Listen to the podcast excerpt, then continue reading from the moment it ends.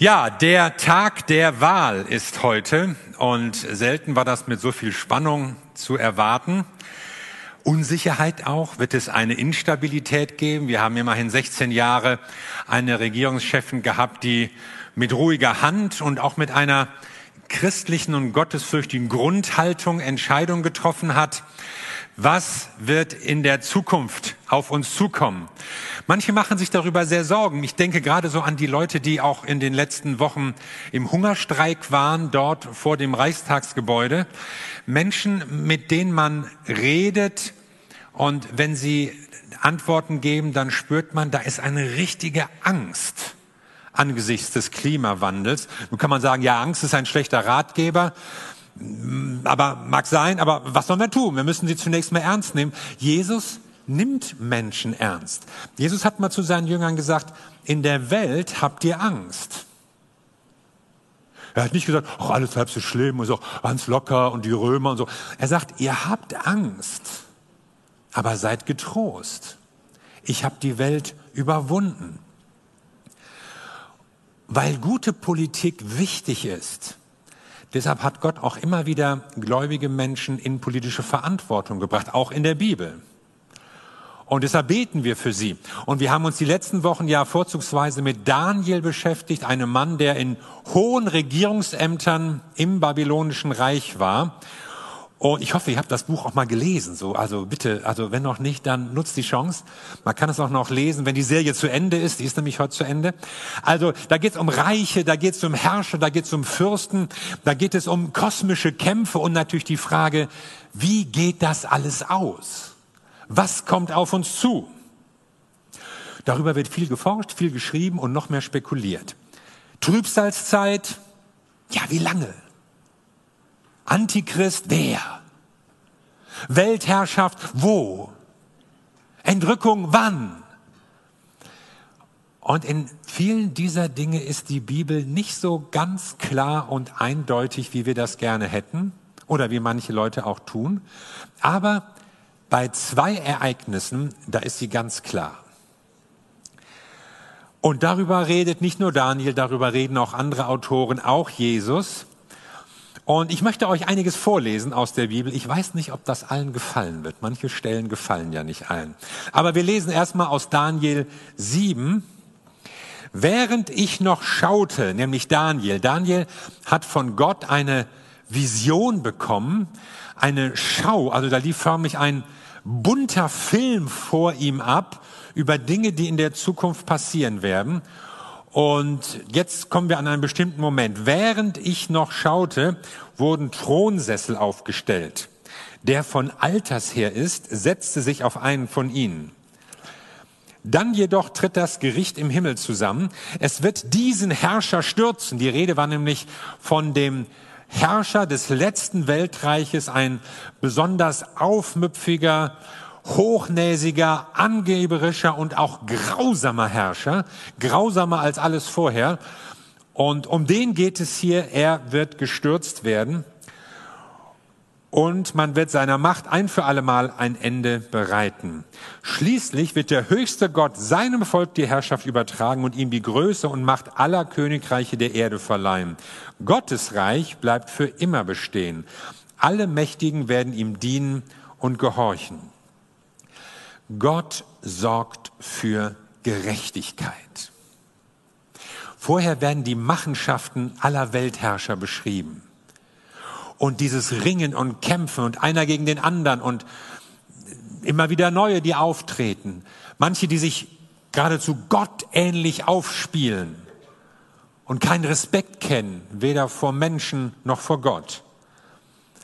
Und Gott macht deutlich, am Ende wird auf gerade diesen Herrscher, der sich gottgleich aufspielt, wird das Gericht warten und Gottes Herrschaft wird kommen und die bleibt. Und ähnlich finden wir das auch im Neuen Testament. In Offenbarung 20 steht, ich sah einen großen weißen Thron und der darauf saß. Erde und Himmel konnten seinen Anblick nicht ertragen und sie verschwanden im Nichts. Und ich sah alle Toten vor dem Thron Gottes stehen, die Mächtigen und die Namenlosen. Nun wurden Bücher geöffnet. Über alle Menschen wurde das Urteil gesprochen, und zwar nach ihren Taten, wie sie darin beschrieben waren. Auch das Buch des Lebens wurde aufgeschlagen.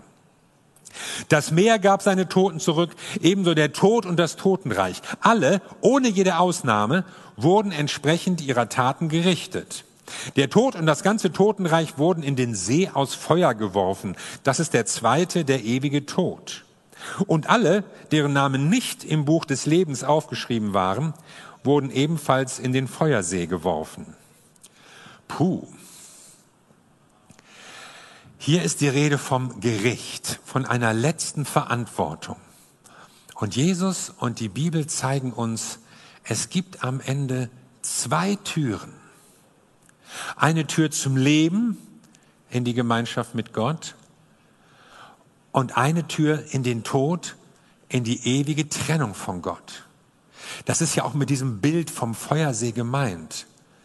Weniger ein Ort, wo es irgendwie feurig oder loderig oder, oder sonst wie zugeht, sondern ein Zustand ohne Gott, getrennt von ihm, ein Zustand der Gottesferne. Und zwar für die, die einfach nichts mit Gott zu tun haben wollen, die sich gegen Gott entschieden haben. Denn Gott zwingt ja niemand in seine Gemeinschaft. Wer das jetzt hier nicht will, der muss es auch nicht in Ewigkeit mit ihm aushalten. Du entscheidest also, durch welche der beiden Türen du eintreten wirst. Eine Tür zum Leben oder eine Tür zum Tod. Also manche trösten sich ja mit dem Gedanken, weil sie sagen, na ja, Feuer, Feuersee, was im Feuer ist, das verbrennt ja. Das ist ja irgendwann weg. Dann ist man also zumindest nicht ewig da drin, wenn es vielleicht auch im ersten Moment irgendwie eine unangenehme Sache ist. Mag sein. Aber es geht gar nicht darum, ob jetzt äh, die Hölle ohne Ende ist oder nicht oder sowas, ob man im Gericht ausgelöscht wird oder nicht. Mir fällt auch auf, dass Jesus und die Apostel ja das Bild äh, gar nicht so ausmalen, wie das ist und wie man sich da fühlt und, und wie lange und sowas alles, sondern der Schwerpunkt ist eigentlich wo ganz anders.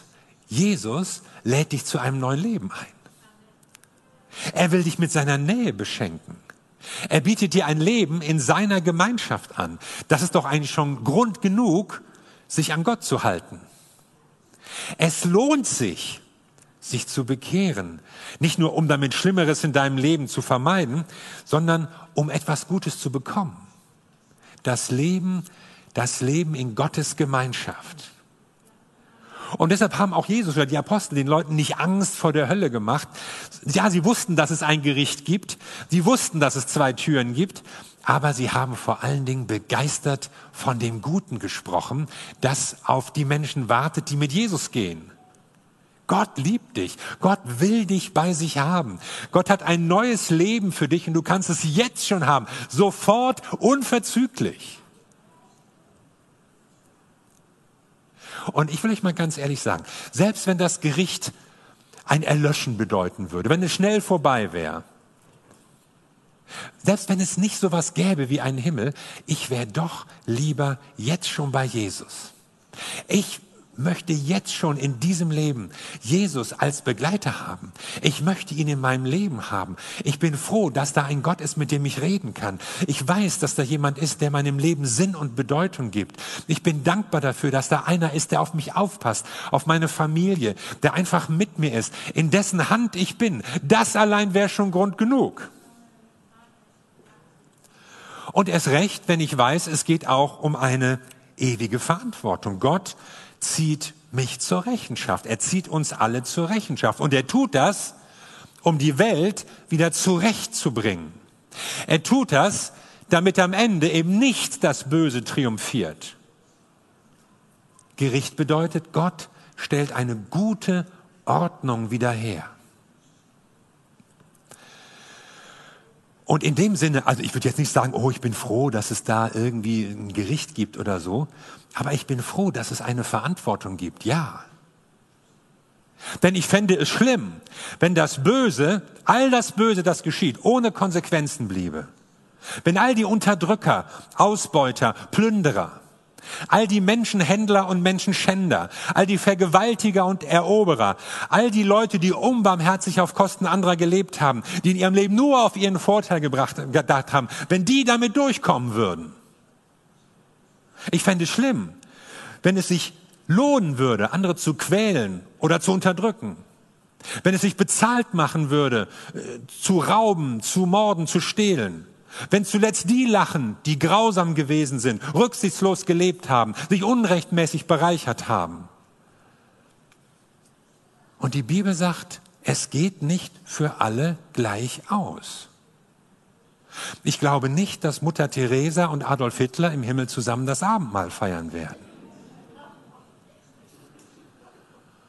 Und in dem Sinne bin ich froh über das Gericht, so wie ich froh bin, dass es auch hier Gerichte und eine Polizei gibt. Schade, dass man sie braucht, aber gut, dass es sie gibt. Gott sei Dank, es gibt Gerechtigkeit. Das Böse wird nicht ungehindert passieren und die Oberhand behalten. Und so ist das Gericht Gottes ein Zeichen für Gerechtigkeit, die gesprochen wird und die irgendwann hergestellt wird. Ich bin froh, dass es einen gerechten Richter gibt. Und ich freue mich auf Gottes neue Welt, wo von Frieden die Rede ist und von Gerechtigkeit. Denn wer es schafft, sich hier der Verantwortung zu entziehen, wer es schafft, hier allen Gesetzen auszuweichen oder sie in seinem Sinne zu manipulieren, Wer die Macht und nicht das Recht sprechen lässt, wer sich weder von Gottes Wort noch vom Mitleid für andere, noch vom Gesetz, noch von der Regierung, noch von der UNO davon abhalten lässt, Böses zu tun. Einmal werden diese Personen ihrem Richter nicht ausweichen können. Einmal wird Gott Recht sprechen und wir müssen uns alle vor ihm verantworten. An Gott kommt niemand vorbei. Er ist der Richter, an dem wir alle vorbei müssen. Wir auch? Wir alle? Jeder. Ja, ich will aber nicht. Dann hör, was Jesus sagt. Johannes 5. Wahrlich, wahrlich. Also dieses Wort wahrlich, ja, wer redet denn heute noch so? Aber äh, dieses Wort, das da im Original steht, das kennt ihr alle. Amen. Es heißt Amen. Und wir kennen das eher so als Abschlusswort für Gebete und für Predigten. Und dann war, ja, jetzt ist der Gottesdienst zu Ende, ja, war ganz gut, kann man nach Hause gehen. Aber Jesus setzt das Wort oftmals an den Anfang. Er sagt das nicht am Ende einer Rede, er sagt es am Anfang von bedeutungsvollen Dingen, die er sagen will. Und er sagt es oft zweimal hintereinander. Amen, Amen, ich sage euch um damit anzudeuten, Leute, jetzt kommt was Wichtiges. Also was Jesus sagt, ist ja immer wichtig. Aber jetzt kommt was ganz Wichtiges. Zeit zum Aufwachen. Wer mein Wort hört und glaubt dem, der mich gesandt hat, der hat ewiges Leben und kommt nicht in das Gericht, sondern ist aus dem Tod in das Leben übergegangen.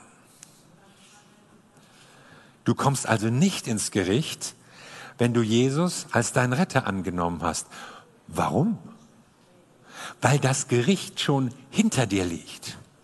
Weil du selbst Gericht über dich gesprochen hast.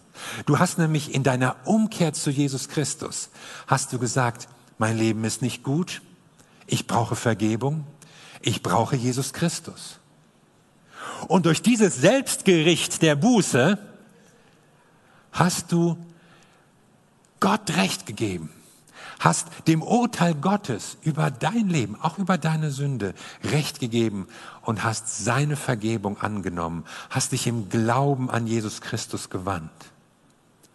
Und deshalb siehst du das Gericht nur noch im Rückspiegel und musst dich nicht mehr fürchten vor irgendetwas, was auf dich zukommt. Jesus sagt, du kommst nicht ins Gericht, wenn du an ihn glaubst, an Jesus Christus und Gott.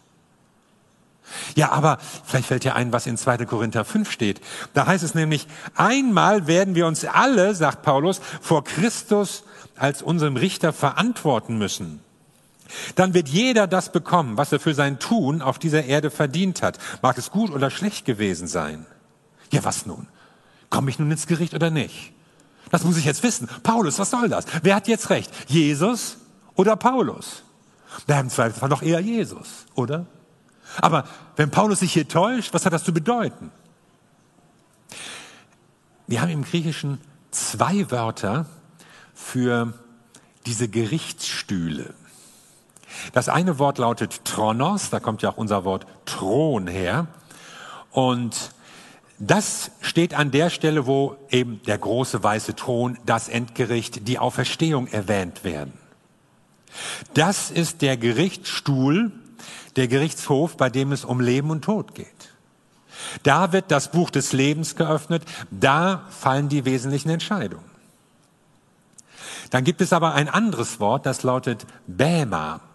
Und das ist ein, auch ein Richterstuhl, aber eher ein Preisgericht. Und das sagt Paulus ja auch. Er redet eher von dem, was wir bekommen für das Tun. Es geht hier nicht um Leben und Tod, sondern es geht um einen Lohn für all das Gute, was wir getan haben. Für den Einsatz, den du für Gott, für Jesus und seine Sache getan hast, gibt es einen Lohn. Ja, wie sieht der aus? Was ist das? Ich weiß es nicht so richtig. Die Bibel spricht ja viel in Bildern und Symbolen. Da ist von Kronen die Rede, vom Siegeskranz, von weißen Kleidern. Und das ist nicht ganz leicht zu fassen für uns. Aber eines steht fest. Gott wird dich belohnen. Für all das Gute, was du getan hast, was du in seinem Namen auch getan hast wo du dich für sein Reich eingesetzt hast, auch was du Menschen in Not getan hast. Jesus sagt ja sogar mal, was ihr diesen geringsten Leuten getan habt, das habt ihr für mich getan. Und so sagt Jesus, ja, wir sollen ja dienen, wir sollen ja arbeiten, wir sollen uns einsetzen, aber wir tun es nicht umsonst, sondern am Ende gibt es einen Lohn und darauf freue ich mich schon. Denn eines Tages, und jetzt kommen wir mal zurück zu Daniel, Daniel 12, nämlich wir sind im letzten Kapitel des Buches angekommen, da steht, viele von denen, die in der Erde ruhen, werden erwachen, die einen zum ewigen Leben, die anderen zu ewiger Schande und Schmach. Das ist hier die erste Stelle in der Bibel, an der von einer allgemeinen Auferstehung die Rede ist. Vorher blieb das so ein bisschen vage, ja, sie versammelten sich zu ihren Vätern und so.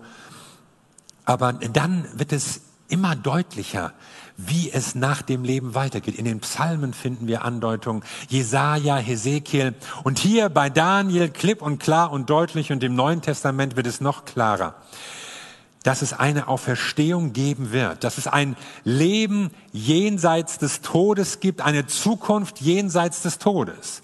Aber die ist nicht im Himmel. Wie bitte? Wir werden nicht als körperlose Seelen oder Geister irgendwo durch das Weltall schwirren, sondern wir werden auferstehen mit einem neuen Leib und leben mit einem Körper in einer erneuerten Welt, die Gott schafft. Und solange werden die Leute, die gestorben sind, ruhen bis zu diesem Moment der Auferstehung. Und dann sagt Johannes 21, äh, Offenbarung 21, ich sah einen neuen Himmel und eine neue Erde. Denn der erste Himmel und die erste Erde sind vergangen und das Meer ist nicht mehr. Ein neuer Himmel und eine neue Erde. Und zwar zusammen. Nicht mehr da ist der Himmel und hier ist die Erde. Mit einer riesengroßen Kluft, die wir nicht überbrücken können. Zum Glück hat Gott sie überbrückt. Er hat Propheten geschickt. Er hat sein Wort gesandt. Er hat vor allem Jesus gesandt. Aber es bleibt immer noch eine riesige Trennung zwischen unserer Welt und der Welt Gottes. Aber dann, sagt Johannes, ich habe es schon gesehen, wird es eine Welt geben, einen neuen Himmel und eine neue Erde. Die Welt Gottes und die Welt der Menschen wird zusammen gefasst werden. Sie wird zusammen sein und nicht mehr getrennt. Und das zeigt mir auch, diese Welt, diese Erde ist Gott wichtig. Die ist nicht einfach egal. Ja, geht sowieso alles den Bach runter, ist doch egal, Hauptsache wir schweben irgendwo ab. Nein. Denn in der Zukunft, die Gott uns zeigt und ausmalt, kommt eine erneuerte Erde vor. Und deshalb kann ich die Befürchtung verstehen, auch die Sorge, die manche Leute um die Erde haben. Also in meiner Jugendzeit, da fürchtet man eher den nuklearen Winter als den Zusammenbruch der Erde. Heute ist es eher der Hitzetod, den man befürchtet. Aber was auch immer, wir Christen, wir warten nicht auf den Weltuntergang. Wir warten darauf, dass Jesus kommt und einen neuen Himmel und eine neue Erde schafft. Und dass es eine Welt der Gerechtigkeit sein wird. Darauf warten wir. Und das Meer wird auch nicht mehr da sein. Beim Meer denkst du natürlich an Strand, Liegestuhl, Eiscreme, Surfbrett. Ach schade, wenn es das im Himmel nicht gibt. Aber es steht ja nicht, dass es keine Seen gibt oder Flüsse oder keine Surfbretter. Es ist vom Meer die Rede. Und das Meer ist gerade in der Sprache der Offenbarung immer so dieses wild wogende Völkermeer, dieses unruhige Ringen in der ganzen Weltgeschichte, ständig in Bewegung, immer in Unruhe, eine Quelle von Gefahren, eine Bedrohung für unser Leben, Ursprung gewalttätiger Herrscher. Das alles wird es nicht mehr geben. Und für Christen gibt es auch ein Wiedersehen. Vielleicht mit irgendwelchen Menschen, die du jetzt vermisst. Und es gibt auch ein Kennenlernen. Wer weiß, an wen du denkst, welche berühmte Person, historische Gestalten oder aus der Bibel, die du endlich mal sehen möchtest. Und egal, wie lange du auf einen Termin warten musst bei Mose oder Samuel oder Martin Luther, du hast ja ewig Zeit. Jeder kommt dran. Ja, wie wird das alles aussehen? So viel sagt die Bibel nicht und manches male ich mir dann so aus. Aber am meisten dürfen wir uns natürlich überraschen lassen. Aber eines weiß ich, Petrus sagt, wir warten auf einen neuen Himmel und eine neue Erde, da auch wieder dieser Blick zusammen nach seiner Verheißung, in denen Gerechtigkeit wohnt. Gerechtigkeit. Eine Welt der Gerechtigkeit. Das ist doch so ein Sehnsuchtswort, auch in der Politik. Man ringt um Gerechtigkeit, Klimagerechtigkeit, soziale Gerechtigkeit, Geschlechtergerechtigkeit. Ein großes Thema, so viel Unzufriedenheit, so viel Ungerechtigkeit. Es ist so schwer anscheinend gerechte Verhältnisse in der ganzen Welt herzustellen. Bei allen Versuchen, bei aller Mühe, bei allen Anstrengungen. Und einmal wird Jesus kommen und sagen, die Welt, die ich dann gestalte, es wird eine Welt der Gerechtigkeit sein, wo Gerechtigkeit wohnt. Nicht mal so hier Fünkchen Gerechtigkeit, da kommt jemand zu Besuch. Sie wohnt, weil Jesus dort regiert. Und wir mit ihm. Denn Daniel 9 stand, Daniel 9 stand ja, schließlich wird der höchste Gott seinem Volk die Herrschaft übertragen. Also Gott beteiligt seine Leute, seine Gemeinde am Gericht und an der Herrschaft, an der Gestaltung der Welt. Auch hier wird deutlich, dass auf uns nicht irgendwie eine amorphe Seelenwanderung irgendwo wartet, sondern mit unserem neuen Körper, mit Seele und Geist, mit unseren Ideen, unserer Kreativität, unserer Schaffenskraft, sollen wir uns in Gottes neuer Welt einbringen. Ja, und wann ist das? Wann ist das endlich? Manche glauben ja, das steht kurz bevor. Kann nicht mehr lange dauern. Sie sehen Nöte in der Welt. Sie sehen Aufruhr, die Welt in Auflösung. Sie sehen Ordnungen zerbrechen und Probleme wachsen über unseren Kopf hinaus. Kann doch nicht mehr lange gut gehen. Und natürlich gibt es aktuell auch, auch unter Christen ganz treffende, präzise Spekulationen. Wann, in welchem Jahr und wann. Lass doch mal die Berechnung, sagte Jesus schon. Lass das mal. Sondern sorgt dafür, dass ihr bereit seid. Dass ihr alle Zeit bereit seid. Und nutzt die Zeit bis dahin, um euren Auftrag zu erfüllen. Nutzt die Zeit, als Zeugen Jesu in Bewegung zu sein in dieser Welt. Das ist es, was er uns mitgibt. Und Jesus sagt uns noch etwas. Das Reich Gottes, es hat schon begonnen. Ehrlich? Ja. Wann denn? Es hat begonnen, als Jesus als kleiner Junge auf dieser Welt geboren wurde. Es hat begonnen, als Jesus anfing, den Menschen das Evangelium zu verkündigen, als er geheilt hat, als er befreit hat, als er ermutigt hat, Es geschah da, wo Jesus umherging, um den Menschen Gutes zu tun, die vom Bösen geknechtet waren. Es passierte da, wo er sein Leben gab, wo er starb für uns, aber wo er auch auferstand in der Kraft Gottes.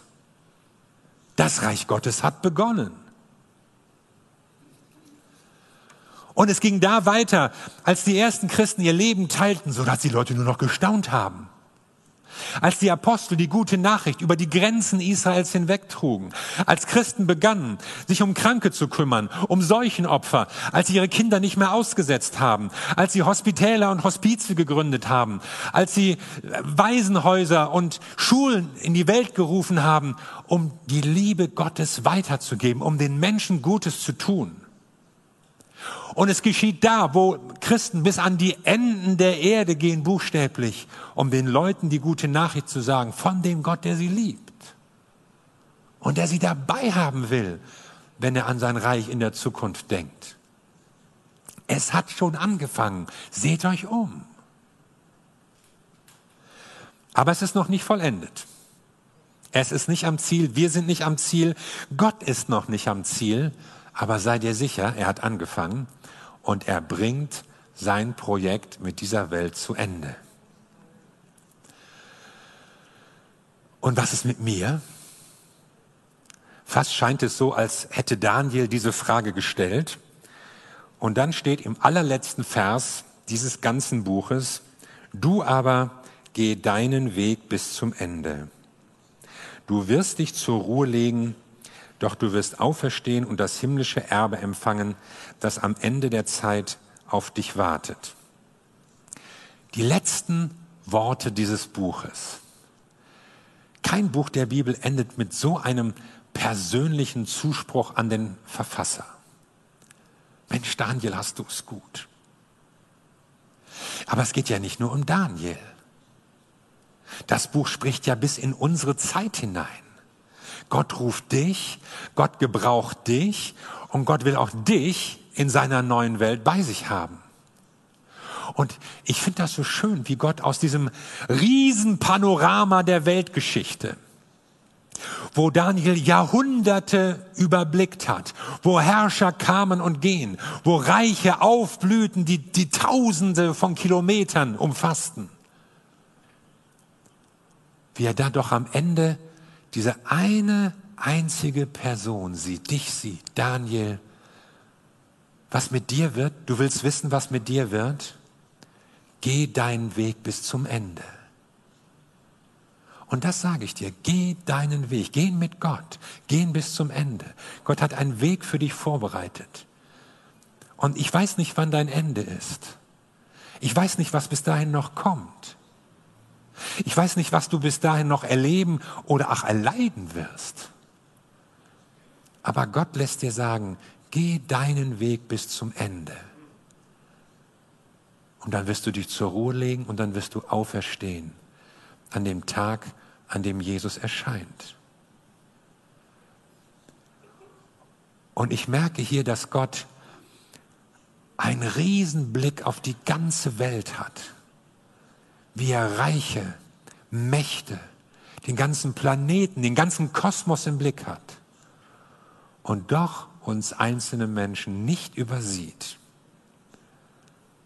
sondern jeden für uns ermutigt, weil er jeden von uns bei sich haben will. Dann, wenn es um seine neue Welt geht. Und deshalb ermutige ich dich, dass du eine Entscheidung triffst und sagst, ja, ich will dabei sein. Du entscheidest, ob du in Gottes neuer Welt dabei bist oder nicht. Und Jesus sagt dir, geh deinen Weg bis zum Ende.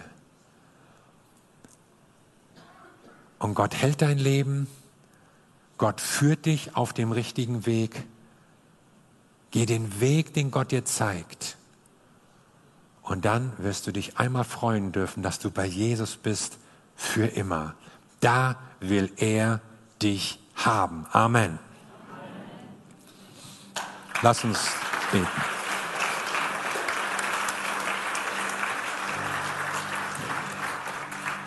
Wir danken dir, Jesus Christus, dass du uns Einblicke gibst durch dein Wort, Einblicke in die jenseitige Welt und in die zukünftige Welt. Wir danken dir, Herr, dass du gute Gedanken hast über dieser Welt, über den Menschen und über jedem Einzelnen von uns, über jedem, der diese Botschaft hört.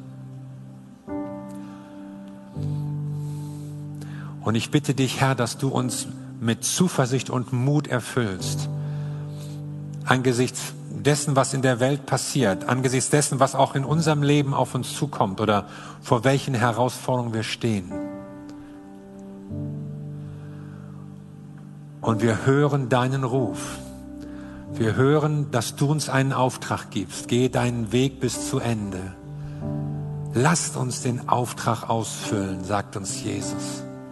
Herr, wir danken dir von ganzem Herzen, dass wir bei dir in sicheren Händen sind. Und ich möchte beten, dass du Menschen rufst und ermutigst an diesem Tag und durch diese Botschaft eine Entscheidung zu treffen, die richtige Tür zu wählen und ein ganzes Ja zu Jesus Christus zu sagen. Und ich will dich ermutigen, einfach jetzt in einem Moment der Stille und des Gebets darüber nachzudenken und eine Entscheidung zu treffen. Auch ein Gebet zu sprechen für dich. Ob du jetzt hier bist oder das irgendwo anders siehst oder hörst, Gott ruft dich und du kannst eine Entscheidung treffen für Jesus Christus.